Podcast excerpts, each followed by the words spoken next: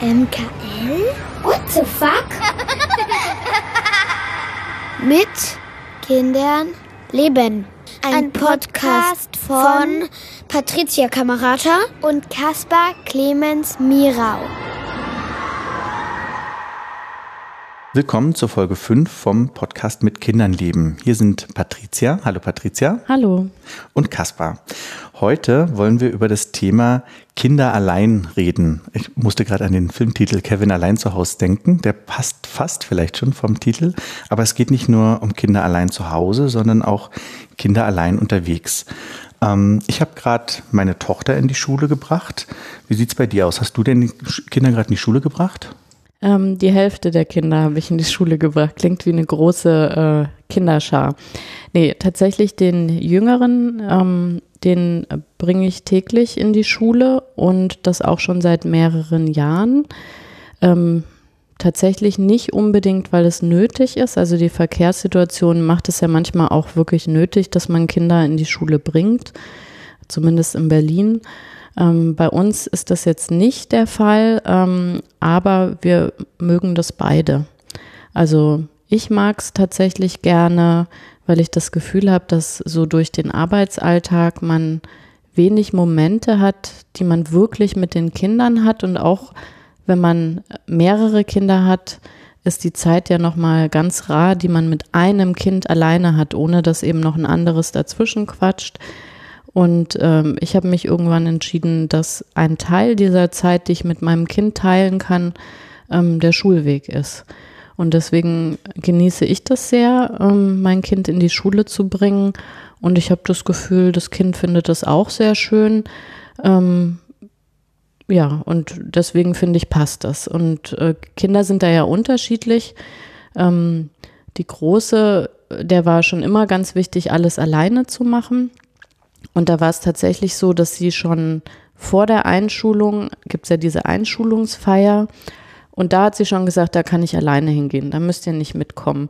Und da haben wir schon so, nee, also so zur Einschulung würden wir doch ganz gerne und so, ja, aber ich weiß doch, wo das ist und ich, dann können wir das vorher üben und so. Und ich so, nee, aber das ist schon ein Fest und also ähm, da war von vornherein klar, irgendwie, äh, da zählt für sie mehr das Selbstständigsein, das äh, Alleine können, äh, dahin gehen ähm, und dass sie sich damit gut fühlt. Und dann musste ich sozusagen ein bisschen abgenabelt werden.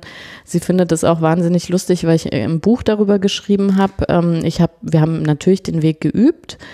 Ähm, und es gibt auch, äh, also jetzt keine große Kreuzung, aber eben über die Straße gehen ist ja einfach bei einem Kind, was jetzt gerade irgendwie sechs geworden ist, will man sicher gehen, dass das gut aufpasst. Manchmal stehen die Autos blöd, da müssen Kinder irgendwie Entscheidungen treffen wie weit sie vorgehen, ob sie an einer anderen Stelle gehen. Und ich bin eine Zeit lang hinterhergeschlichen. Und ähm, sie, also sie fand, wie sie das im Buch gelesen hat, das konnte sie nicht glauben. Also wir sind dann die Strecke nochmal zusammengelaufen und ich musste ihr zeigen, wo ich mich immer versteckt habe. Und da, also noch bis heute ist es immer so, Eltern sind schon ein bisschen komisch, oder? also von daher ist es ganz unterschiedlich. Aber wie ist es bei dir? Ähm, also ich habe im Moment nur, nur ein Schulkind, das gerade in die dritte Klasse geht, meine, meine Tochter. Die bringe ich auch zur Schule, meistens ich. Ich bin morgens immer der, der Schulbringer. Und ähm, das ist so eine Mischung. Also einerseits gibt es von ihr den wirklich großen Wunsch, sie möchte das wirklich gerne. Ähm, es ist auch ein bisschen von der Verkehrslage abhängig. Also wir wohnen ja in einer der meistbefahrensten und statistisch mit gefährlichsten Kreuzungen von, von Berlin und die gilt es zu überqueren. Und ich habe schon gesehen, wie sich oder gehört, wie sich dort Autos überschlagen haben. Also jetzt nicht übertrieben, sondern wirklich überschlagen. Mhm. Ähm, und das macht es ein bisschen schwer, dann zu sagen, nee, mach das mal alleine. Also da passieren wirklich häufig Unfälle.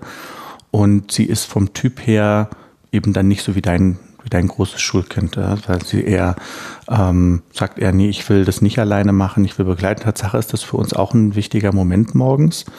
Ähm, sie mag das sehr, am liebsten mag sie es bei mir vorne auf dem Fahrrad zu sitzen. Wir reden dann halt, meistens reden wir noch über die Schule, Gibt es irgendwie Momente, vor denen sie vielleicht Angst hat oder auf die sie sich freut? Es gibt ja immer so ne, wichtige Momente und äh, das tut Tatsache sehr gut, weil da sind wir dann immer alleine Und das kommt natürlich auch dazu, äh, wie gut kann man loslassen? Also das ist ja auch eine Frage, die man sich stellen muss als Eltern. Wir hatten jetzt in unserer Vergangenheit ja so einen Moment, wo unsere Familie mal bedroht wurde. Da gibt es auch einen Artikel zu, zu so einem Stalking-Fall. Das richtete sich auch gegen die Kinder und das prägt natürlich sehr, dass man dann da auch weniger schnell loslässt, wenn man schon mal so eine Gefahrensituation hatte äh, und die dann damals auch Schule und, äh, und Kindergarten kommunizieren musste. Und ähm, das ist dann aber auch, glaube ich, wichtig, dass wenn man aus welchen Gründen auch immer bestimmte Gefühle hat, dann sich da auch nicht überwinden muss, sondern eher damit umgeht, das vielleicht mal reflektiert drüber nachdenkt. Es gibt andererseits ja natürlich eine große Diskussion darüber, ob man Kinder zur Schule bringen soll. Also ich lese in letzter Zeit, ich weiß nicht, ob das so so selektive Wahrnehmung ist, sehr viele Artikel darüber. Und da geht es mhm. eigentlich mal drum, Eltern lasst eure Kinder alleine gehen, äh, ihr schadet denen, Elterntaxis sind blöd, Autos vor der Schule sind doof, äh, Bezirke wollen gegen Autos vor der Schule vorgehen. Und ich glaube, dass das aber eine relativ komplexe Diskussion ist, wo man dann genau hingucken muss, was wie eigentlich passiert. Also es gab einen Moment, der mich persönlich zum Nachdenken gebracht hat. Das war, dass es eine Studie gibt, die nachvollziehbarerweise ähm, zu dem Schluss gekommen ist, dass Kinder, die alleine zur Schule gehen, einen besseren Orientierungssinn entwickeln und aktiver in der Schule sind. Das kann ich mir auch gut vorstellen. Also wenn natürlich ein Kind morgens ins Auto fällt und dann vor die Schule gefahren wird. Also ich fühle mich frischer auch selber, wenn ich mit dem Fahrrad zur, Auto, äh, zur, zur Arbeit fahre. Und das ist tatsächlich, finde ich, ein starkes Argument dafür zu sagen, ein Kind möglichst alleine gehen zu lassen. Aber andererseits gibt es eben auch eben gefährliche Kreuzungen oder irgendwelche anderen Befindlichkeiten, die auch wichtig sind, wo man vielleicht abwägen muss. Gibt es denn bei dir da so auch so ein Abwägen? Also das gibt es auf jeden Fall, weil ich denke, in Berlin ist es ja gerade auch, oder eigentlich in allen Stellen, ist es ja sehr abhängig vom Verkehr, was man Kindern auch zutrauen kann, je nach Alter. Da gibt es ja auch Studien, die zeigen, wie Kinder Verkehr auch wahrnehmen. Und selbst wenn die dann gewillt sind und sozusagen trainiert, man hat das geübt, gibt es ja einfach wirklich Wahrnehmungseinschränkungen. Ähm, und dazu kommt ja auch, selbst alle Regeln ähm, nützen ja nichts, äh, wenn eben sich nicht alle daran halten. Und äh, was mir nicht so bewusst war, ist zum Beispiel, dass eine der größten Gefahren im Straßenverkehr sind äh, Rechtsabbieger auf großen Kreuzungen, die nicht ordentlich gucken. Ähm, und ich merke das selber als Erwachsene, selbst die, die gucken, rollen dann immer weiter langsam in die Kreuzung irgendwie ein. Man fühlt sich da bedrängt, wenn es zweispurig ist und das eine Auto langsam rollt und ein neues Auto noch kommt, dann denkt das, ah ja, da ist niemand und fährt dann schon. Und ich habe selber einfach oft erlebt, dass die einfach über, also eine grüne Fußgängerampel auch ganz schön rüber rasen. Ähm, und äh, von daher, das sind dann typisch auch Situationen, wo ich sagen würde, also ich finde Selbstständigkeit der Kinder auch sehr wichtig äh, und möchte das auch fördern, aber da gibt es natürlich Grenzen einfach. Und auf der anderen Seite, äh, denke ich, müssen sich aber auch Eltern regulieren, eben genau diese Differenzierungen vorzunehmen. Bei uns an der Schule äh, immer so, weiß ich nicht, nach einem Viertel, äh, also wenn die erste Klasse gestartet hat, der Zeit, im Schuljahr stehen ähm, dann am Tor und dann nochmal ähm, also ähm, am Schulgebäude selbst äh, so Hinweisschilder, da steht drauf, ab hier kann ich alleine. Mhm. Und das richtet sich aber an die Eltern. Also dass tatsächlich die Eltern wenigstens am Schultor, äh, also nach einer gewissen Zeit sagen, so jetzt hier kannst du alleine reingehen und dass die Kinder eben genauso was lernen, dass man einigermaßen geordnet in das Schulgebäude geht, äh, dass man seine Schulsachen irgendwie ablegt, die Hausschuhe anzieht und solche Geschichten irgendwie alles und dass das nicht auch noch bis in die zweite Klasse sozusagen ähm, durch die Eltern begleitet wird. Also weil ich denke, es gibt ja auch da Extreme. Ähm, und äh, was du eben gesagt hast, eben ähm, mit den Elterntaxis, äh, das ist für mich äh, eigentlich auch eher ein Thema für die äh, Zeit nach der Schule, was jetzt so Freizeitaktivitäten angeht, wenn Kinder irgendwie noch Sport machen oder Musikinstrumente lernen oder was auch immer für Kurse haben, ähm, dann ist es ja meistens eben nicht direkt auch an der Schule und es sind dann nochmal weitere Wege äh, zu hinterlegen etc. Ähm, und da habe ich schon ziemlich früh gesagt, wirklich auch im Grunde aus organisatorischen Gründen, das mache ich nicht. Also das kann ich nicht leisten die Kinder können alles machen, was sie selber tatsächlich machen können, aufgrund, ne, wie die Wege irgendwie sind. Ähm, aber sobald eben das Kind selber nicht an den Ort gehen kann, kann und möchte ich das als Mutter nicht leisten. Also weil ich arbeite und natürlich könnte man dann irgendwie weiß ich nicht, es gibt ja immer auch da wieder äh, Lösungen, wie man geht dann schon in, nach der Mittagszeit nach Hause und arbeitet abends dann nochmal, wenn die Kinder im Bett sind und so. Aber da habe ich gesagt, da, das, das ist es mir persönlich nicht wert. Und äh, die Kinder äh, sterben jetzt auch nicht, wenn die erst dann, weiß ich nicht, in der vierten oder fünften Klasse ein Instrument lernen. Ähm, das hätte ich vielleicht anders gemacht, wenn sich abgezeichnet hätte, dass da jetzt irgendwie ein besonderes, also wirklich ein besonderes Interesse und ein besonderes Talent irgendwie ist. Ähm, aber das hat sich so jetzt auch nicht abgezeichnet oder auch im sportlichen Bereich, so dass man dann wirklich sagt, das wäre eine verschenkte Chance, das nicht zu tun, sondern es geht wirklich um reine Freizeitaktivitäten, ähm, damit man eben eine längere Betreuungszeit im Grunde hat. Ähm, und da weigere ich mich. Und da sehe ich aber, das machen tatsächlich viele. Also ich glaube, viele arbeitet einen Teil halbtags, um genau das leisten zu können. Unsere Tochter spielt ja Konzertharfe, was sie sich selber ausgesucht hat zu unserer großen Überraschung. Und das ist irgendwie ganz schwer daran zu kommen. Und irgendwie hatten wir Glück. Und das ist Tatsache zwei Bezirke weiter. Und ja, du hast recht, das ist wirklich super, super anstrengend. Also da immer mit dem Auto hinzufahren und dann schläft irgendwie ein Kind ein, das möglichst aber nicht schlafen soll, weil es abends schlafen soll und so. Ähm, deswegen reden wir da aber auch immer wieder mit ihr drüber, ob sie das wirklich möchte und so. Aber sie, sie hält dran fest und übt. Aber ich finde die Entscheidung zu sagen, ich mache das erst, wenn das Kind es selbst kann, auch, das klingt sehr gesund, ja, das, das so zu, zu entscheiden. Bei mir selber war das so, ich habe Schlagzeug gespielt, in meiner Kindheit und ich bin selber zur Musikschule gegangen. Ich war nämlich ab der ersten Klasse. Erst habe ich Cello gespielt, aber so schlecht, dass mich die Musikschule gebeten hat, aufzuhören. Schade, Cello ist echt ein schönes mhm, Instrument. Meine, ich habe da mit meiner Mutter drüber gesprochen. Äh, sie wollte, dass ich Cello spiele, weil es so süß aussah, wie ich am Cello saß. Aber ich wirklich Cello, das ging überhaupt nicht. Ich habe Summ, Summ, Summ, das muss so furchtbar geklungen haben. Äh, das ist ja so ein Streichinstrument, schief gespielt, ist ja wirklich die Hölle. Aber das ist ja eigentlich, wenn man es lernt, die ersten Jahre sowieso. Also ich im Bekanntenkreis haben wir einige, wo die Kinder Geige lernen. Ja. Und ich denke dann immer so, hm, mhm. okay, ja. Und das dauert ja wirklich lange, bis da was Melodisches rauskommt, wo man dann aufrichtig sagen kann, ach, das war aber schön. Also man muss mindestens zwei Jahre lächeln. Ja, also ich war in sehr vielen Kursen, ich war auch mal beim, im Ballett beim Friedrichstadtpalast, aber das ist ein anderes Thema. Ähm, jedenfalls, ich muss aber so schief gespielt haben, dass sie in der Musikschule gesagt, Musikschule gesagt haben, da ist kein, ähm, da ist kein Talent vorhanden. Und dann habe ich aber auf Schlagzeug umgesattelt. Aber was ich eigentlich sagen wollte, da bin ich selber hingegangen und ich habe überhaupt sehr viele Wege als Kind äh, zurückgelegt. Also ich bin selber zur Schule gegangen, ab der ersten Klasse, ähm, von der Schule zum Hort. Damals war das, bin ich zum Kirchenhort gegangen, der war ein paar Straßen weiter. Dann irgendwann nach Hause, hatte auch, glaube ich, ab der ersten Klasse schon einen Schlüssel. Ähm, und das war sehr anders, diese Kindheit, auch überhaupt das Runtergehen. Also für mich war das völlig normal eigentlich. Und ich glaube, schon fast im Kindergartenalter rauszugehen. Ich habe ja hier, bin hier in Berlin aufgewachsen, so im Scheunenviertel, ähm, in dieser Berliner Altstadt. Und ich war stundenlang draußen. Wie war das denn bei dir? Also ich bin ja richtig auf dem Land, naja, wahrscheinlich die würden auch nicht sagen, also in, in einer großen Kreisstadt, mhm. was aus meiner heutigen Sicht einfach Land äh, ist, aufgewachsen. Dann in Bayern, da gab es ja zu meiner Zeit äh, solche exotischen Dinge wie Hort, die Optionen gab es ja gar nicht. Äh, sprich, ich bin äh, Schlüsselkind gewesen, ich bin auch ähm, ganz früh alleine in die Schule gegangen und meine komplette Freizeit ähm, habe ich auch alleine äh, gestalten dürfen.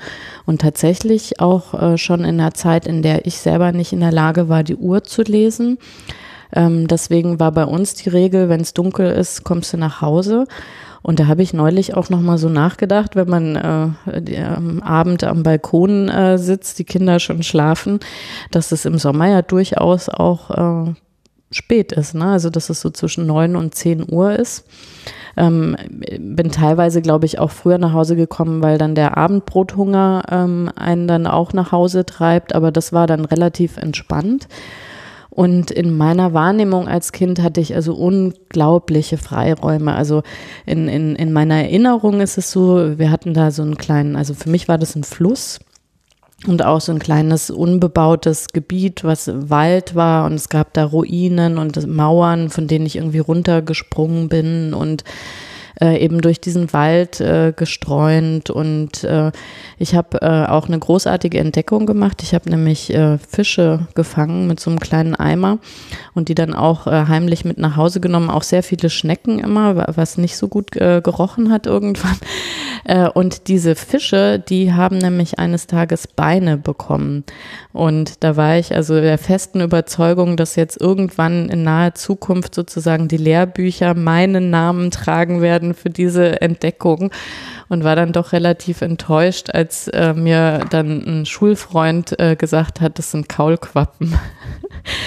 ähm, also es war eigentlich wirklich eine sehr schöne Kindheit äh, und ich, ähm, mein äh, Vater ist wieder dahin äh, zurückgezogen, ähm, wo ich groß geworden bin, was mir die Möglichkeit gegeben hat, als Erwachsene nochmal diese äh, Wege sich anzugucken, diesen Fluss und äh, den Wald. Und ich habe dann festgestellt, das ist alles ein Areal, was im Grunde quasi einmal ein Kilometer irgendwie groß ist. Und dieser Fluss ist halt, ein, also da kann ich mit Gummistiefeln so drin stehen, dass mir das Wasser nicht reinläuft. Ähm, und auch diese Mauer, also ich, ich habe wirklich Erinnerungen, wie ich mit so einem Rock darunter springe und dann der Rock sich aufbläst wie so ein Fallschirm und ich dann da auch langsamer werde und so weiter. Und ich stand dann vor dieser Mauer und die geht mir bis zur Hüfte. Also es ist dann eine lustige Kombination eben wahrscheinlich wirklich diese Aufregung, das alles alleine machen zu können, dann diese kindliche Perspektive und dann natürlich auch eine blühende Fantasie. Ähm, aber ich fand das sehr schön und sehr toll. Ähm, und ich, also später hat sich das Areal auch auf jeden Fall vergrößert. Wir hatten einen Hund. Und ich habe mich auch ganz viel ähm, darauf verlassen, dass der Hund wieder zurückfindet. Also irgendwann bin ich wirklich so über Felder immer weitergelaufen und fand auch schön zu sehen, je nach Jahreszeit, was da für Blumen äh, blühen und habe dann Blumensträuße gepflückt und so. Ähm, aber das ist teilweise dann doch so, äh, also der zweite Teil, wo ich dachte, hui, also wenn das meine Kinder jetzt so machen würden und vor allem früher gab es ja auch keine Handys und sowas, weiß ich nicht, wie ruhig ich da hm. wäre tatsächlich. Ja, ja. Also ich habe da auch drüber nachgedacht, wie weit das eigentlich war und wie lange ich draußen war. Also ich kann mich auch erinnern, dass ich dann oft nach Hause komme, wenn es dunkel wurde, was im Sommer ja Tatsache sehr spät sein kann. Ähm, ich habe auch Unfug getrieben. Also ich habe die äh, die Sophienkirche in Mitte mal angezündet als, als Kind. Oh ja, gezündelt, jetzt wo du das sagst. Wir ja. haben so viel gezündelt, so also wirklich schlimme Sachen mhm. auch. Oh Gott, ja. Ich weiß, ich hatte, und dann gab es einen Nachbarjungen, der hat sich immer kleine äh, Bomben gebaut aus so einem Reagenzglas, irgendwas Explosives und Watte, Glühbirnen kaputt gemacht, reingesteckt und dann mit einer Batterie im Sandkasten gezündet. Also wir haben Schande. schon wirklich, ja, und wenn ich da heute drüber nachdenke, oh mein Gott, wenn meine Kinder sowas erzählen würden, ich würde total ausflippen. Aber es ist ja dann trotzdem auch gut, erstmal drüber nachzudenken, was man, was man selber gemacht hat. Ja. Die Sophienkirche ist, ist nicht abgebrannt. Äh, also auch das ist, ähm, ist gut gegangen. Mm, aber was mich wirklich beschäftigt ist, warum der Impuls heute bei mir so ist, die Kinder nicht so gerne rauszulassen, weil ich ja auch, so wie du drüber nachdenke, das war so eine schöne Kindheit. Ich habe unglaublich viel auf dem Kirchhof zugebracht. Da sind heute noch Grabplatten verschoben, wo ich daran beteiligt war, die zu verschieben. Das ist immer lustig, da vorbeizugehen und so zu denken, das, haha, ich, ne? Ähm, und ja, äh, und dann aber zu denken, wa warum gibst du das deinen Kindern nicht? Ähm, wenn man sagt, ja, aber du, du warst ja früher auch draußen. Ähm, ich glaube, was sich schon verändert hat, ist einfach wirklich der Verkehr in der Stadt, äh, weil die Straßen sind die gleichen, aber es sind einfach unglaublich viel mehr Autos. Also ich hatte ja eine äh, Kindheit in der DDR und wenn ich mir Fotos von damals angucke, da standen ja auf der Straße weiß ich nicht, fünf Autos geparkt oder so. Und jetzt ist da, jetzt stapeln die sich da quasi. Die Autos sind leiser geworden als früher. Die Straßenbahnen sind leiser. Ja, früher, wir hatten noch so Bimmelbahnen, die, die so, die so geringt haben und alles hat geklappert. Also ich glaube, das ist schon etwas, was sich verändert hat. Das muss man auch erstmal anerkennen. Es gibt viel mehr Verkehr.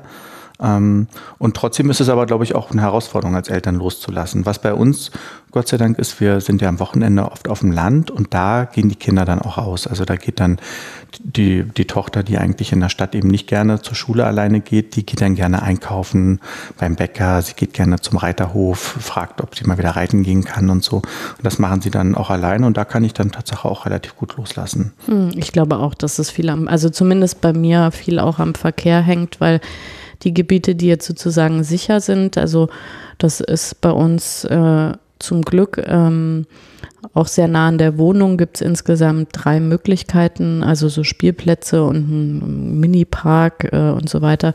Da lasse ich die Kinder auch tatsächlich alleine hingehen.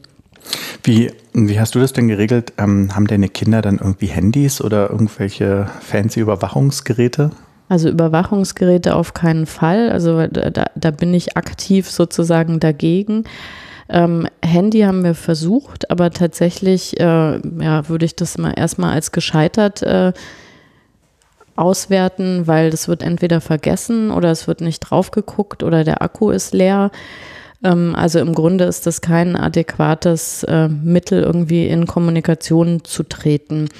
Und ähm, ja, also ist dann auch immer ein bisschen eine absurde Situation, wenn man so, der allgemeine Tenor ist ja mal die Jugend am Handy und ne, die machen nichts anderes. Und ich denke dann immer, okay, soll ich jetzt meinem Kind sagen, man, jetzt nimm doch mal das Handy, guck doch da mal einmal in der Stunde wenigstens drauf und so. Und ich habe hab mich jetzt irgendwann entschieden, das ist totaler Unsinn.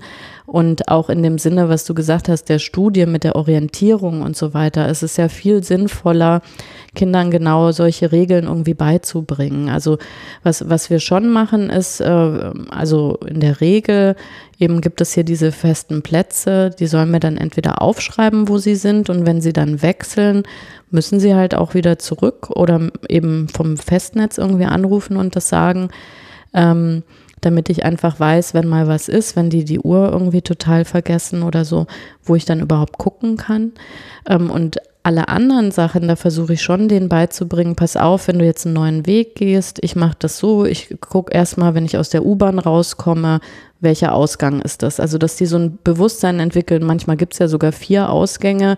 Gibt ja Leute, die klar damit kommen, dass man sagt, dann läufst du Richtung Westen oder so. Ne? Das, das kann ich jetzt selber nicht, aber dass man selber sagt, okay, was ist das Erste, was du siehst? Und merkt dir dann, dann ist also auf der linken Seite ist ein großes Hochhaus und dann läuft, also dass man den Weg eine Zeit lang läuft und dann drehe ich mich auch meistens mit den Kindern nochmal um, weil da muss man ja die, die Wahrnehmung auch nochmal schulen, wie sieht denn der Rückweg aus? Also alles, was für mich dann irgendwann selbstverständlich ist, finde ich, muss man bei den Kindern erstmal so als Impuls auch platzieren, dass man sagt, das Hochhaus ist dann eben am Rückweg auf der anderen Seite oder hat vielleicht sogar eine andere Farbe oder solche Sachen gibt es ja dann auch. Ähm, so, und was ist dann, wenn das alles nicht klappt irgendwie? Wie kannst du dich dann orientieren irgendwie? Und wenn das nicht klappt, ähm, und du musst jemanden ansprechen irgendwie, wen spricht man denn am besten an? Also sprich lieber, also sagen wir zumindest irgendwie Leute mit Kindern irgendwie an, dass du da die Eltern ansprichst. Ähm, Telefonnummer auswendig lernen war beispielsweise auch ein Thema.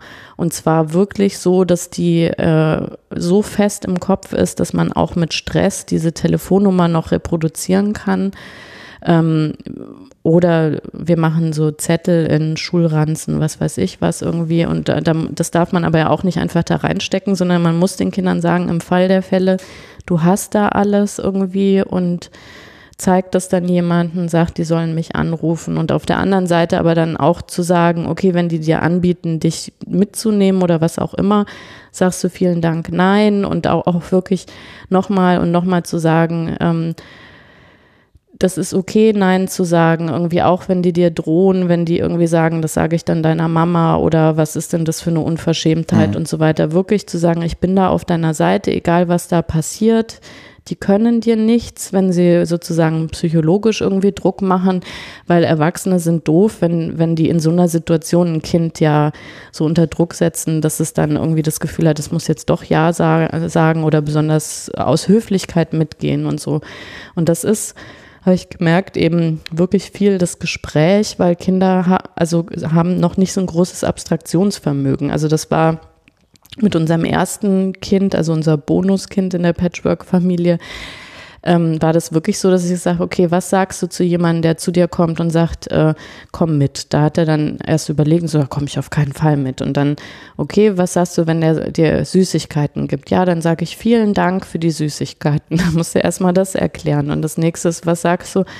Wenn der sagt, ich habe äh, ganz süße Katzenbabys im Auto, komm die doch mal mit angucken. Dann sage ich, oh ja, Katzenbabys finde ich so süß und so. Ne? Das, also man hat gemerkt, wirklich, äh, er hat ja auch immer versucht, dann höflich zu sein und äh, aber quasi einfach ja das Böse nie vermutet. Und das finde ich dann auch so schwierig, weil ich will ja nicht, dass meine Kinder durch die Gegend rennen und quasi ständig alles gefährlich äh, finden oder hinter jedem Menschen einen bösen Menschen irgendwie sehen. Aber man muss da eben einen Mittelweg finden und vieles einfach besprechen und zusammen üben. Hm. Macht ihr das auch?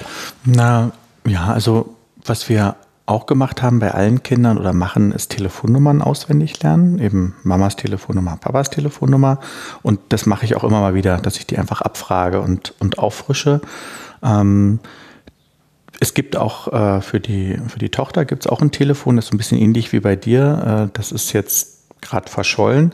Tatsache habe ich da so eine diese von Apple, diese Freunde-App drauf gemacht, mhm. dass ich mal gucken kann, wo das Telefon ist.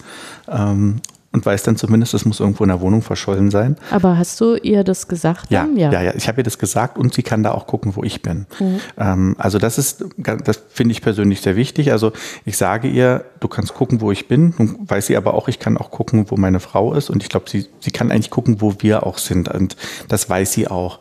Und es wird vielleicht, äh, also nicht vielleicht, es wird irgendwann den Moment geben, wo sie sagt, ich, ich will das nicht mehr. Tatsache vermittelt ihr das Moment aber eher das Gefühl, dass sie das angenehm findet, dass wir gucken können, wo sie, wo sie ist. Ähm, das würde ich aber nicht, nicht ohne ihren, ihren Willen machen. Das fände ich auch übergriffig. Ich kenne auch Leute, die haben sich so eine chinesische Billig-Überwachungsuhr gekauft. Die sind im Moment so, werden die so verscherbelt für 30 Euro, die man so den Kindern an den Arm machen kann und dann sogar, ich glaube, aus der Ferne hören kann und so, was die machen. Ja, das ist. Äh, Wie das ein eingebautes Mikro, also ein GPS-Tracker. Ja, genau. Die haben so, die haben so GPS-Sender äh, und, und Mikrofon und sowas. Die sind wohl auch ein Problem an den Schulen teilweise, weil natürlich die Lehrer dann auch sagen, äh, äh, hallo, ja, das geht ja gar nicht. Ähm, ich verstehe aber, das muss ich sagen, ich verstehe den Impuls der Eltern. Ich finde die Entscheidung dann nicht richtig, das zu machen. Aber das ist ja erstmal wichtig anzuerkennen, okay, ich verstehe dieses Sicherheitsgefühl, dass das irgendwie vermittelt. Ähm, aber die Uhren sind wirklich sehr schlecht. Also man kann da, glaube ich, nur, nur von abraten. Ich finde es mit dem Telefon eigentlich ganz gut, weil das Kind dann auch einfach lernt, mit dem Telefon umzugehen. Das versuche ich auch allen Kindern. Das haben wir auch zu Hause immer wieder geübt. Nimm mal das Telefon und ruf mich an. Auch Festnetztelefone. Also wir haben zum Beispiel zu Hause Festnetztelefone installiert, die wir eigentlich nicht brauchen. Die sind aber dafür da, wenn die Kinder mal allein zu Hause sind ähm, oder wenn einer von uns Erwachsenen umkippt oder sowas, kann ja auch mal passieren. Ja, also meine Frau hatte mal eine Weile, wo sie immer mal in Ohnmacht gefallen ist. Und dann möchte ich eigentlich, dass irgendwie die Kinder wissen, da ist ein Telefon und da können sie mich, mich mit, äh, mit anrufen. Ansonsten diese Gespräche und dieses Durchspielen von Situationen machen wir auch. Nein, geht nicht mit. Katzenbabys könnt ihr euch auch so angucken. Äh, und Süßigkeiten nehmt ihr auch nicht an. Oder wenn sie sich euch aufdrängen, nehmt ihr sie an und steckt sie in die Hosentasche. So, ja, so, so, sozusagen so Vermeidung Lösungsstrategien, einfach gut aus Situationen rauszukommen, ohne aber zu sagen, alle Menschen sind böse, weil ich nehme an, in den meisten Fällen ist es wahrscheinlich nett gemeint. Ähm, und aber auch zum Beispiel geht nicht, auch, auch nicht mit so halbbekannten Menschen mit. Ne? Das, das halte ich, glaube ich, auch für, für relativ wichtig. Ähm, und ich glaube, es gibt tatsächlich auch gute Kinderbücher zu dem, zu dem Thema, ähm, wo man, wo so Geschichten so ein bisschen erzählt werden, die das so ein bisschen behutsam erklären, dass es gut ist, so ein bisschen auf sich aufzupassen. Ähm, aber weil ich es eben angesprochen habe, Kinder allein zu Hause, das ist ja auch so ein, so ein äh, Thema. Lässt du denn deine Kinder allein zu Hause? Also tagsüber ja, in einem begrenzten Stundenumfang. Ich finde, das ist ja unkritisch, äh, sozusagen nach Unterricht bis irgendwie Abendbrotzeit, weil die da meistens ja auch eben eigene Sachen machen oder einfach nach Hause kommen und ne, so leben, wie sie sonst auch leben. Ähm, ich finde es schwierig, eben in die Zeiten rein, wie, äh, also, dass die sich jetzt selber Essen machen müssen oder so. Ähm, na gut, das geht, also der Jüngste macht das noch nicht, aber äh, für, alle anderen gibt es ja gar keinen Hort mehr. Es gibt ab der fünften Klasse keinen Hort, aber das hat jetzt mit Mittagessen eigentlich gar nichts zu tun. Aber doch stimmt, also genau wegen Ferien, so war das. Ähm, wegen, ähm, wenn die Kinder Ferien, Schulferien haben, dann müssen die sich auch mit Essen selber versorgen. Da gucken wir aber, was es für Lösungen gibt, die jetzt nicht wirklich kochen sind, sondern ob man was in der Mikrowelle irgendwie warm machen kann oder um die Ecke irgendwie Falafel holt oder irgendwas, äh, Pizza kann man ja auch kalt essen oder so. Ähm, aber abends ähm, lasse ich sie noch nicht alleine tatsächlich. Hm. Und das äh, ich finde, also wir besprechen das immer wieder, weil ich glaube, auch das wird sehr unterschiedlich äh, gehandhabt, aber da merke ich, die fühlen sich einfach nicht entspannt. Also die, die werden dann wahrscheinlich wach. Und das möchte ich eigentlich nicht, wenn ich selber irgendwie ins Kino gehe oder so, ähm, dass dann meine Kinder so ein bisschen beunruhigt, halb wach irgendwie dann sein müssen, bis ich letztendlich zurückkomme. Wie hm. ist das bei euch? Also unsere Kinder sind ja, sind ja kleiner, die sind ja bei uns äh, neun, fünf und zwei. Wir machen das ein bisschen schon, also dass wir ähm, mal, wenn wir mal zur Post gehen oder so, die Kinder alleine lassen, was. Also vor allen Dingen die große Tochter, weil die ist halt schon groß, die kann telefonieren, haben auch schon mal beide zusammen. Den Fünfjährigen würden wir im Moment nicht alleine lassen, einfach so vom Charakter her. Der ist so neugierig und so experimentiert gerne. Also das halte ich auch mal für wichtig zu überlegen, ähm, was, was ist der Grund, ihn alleine zu lassen oder sie alleine zu lassen und was nicht.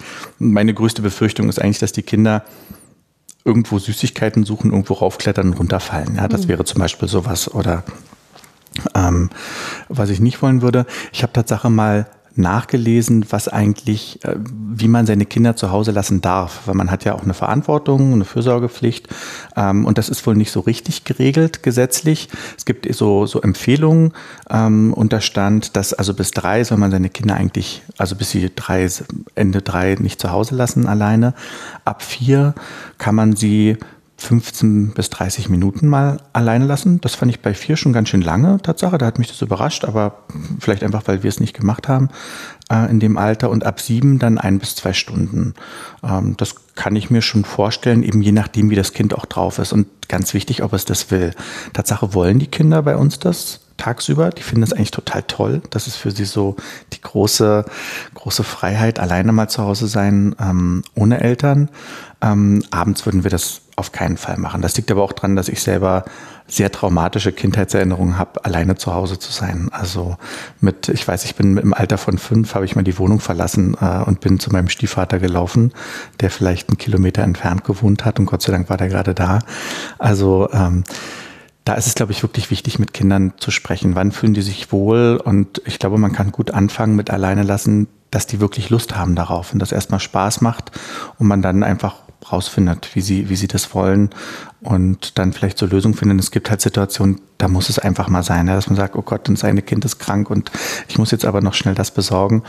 Und dann ist es aber gut, vorher geübt zu haben. Das ist dann eigentlich eine schöne Situation. Also dann kann man auch sagen, okay, du darfst jetzt ferngucken oder ne, man hat ja dann so, so Ablenkungsstrategien.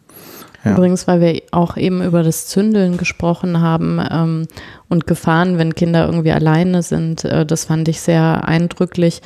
Eine Freundin von mir hat erzählt, dass die tatsächlich mit der Feuerwehr im Kindergarten so Trainings hatten, weil es Statistiken gibt, dass also Kinder zündeln ja, wir haben es ja beide festgestellt, irgendwie, dass wir es auch beide als Kind gemacht haben. Jetzt, also ich nicht in der Wohnung, aber naja, doch, also als Teenager habe ich auch dramatisch Briefe verbrannt und so. Und das ist zum Glück irgendwie auch nicht schief gegangen. Da hatte man ja noch komische Vorhänge überall hängen und so. Hat dich etwa jemand enttäuscht? Äh, noch nie.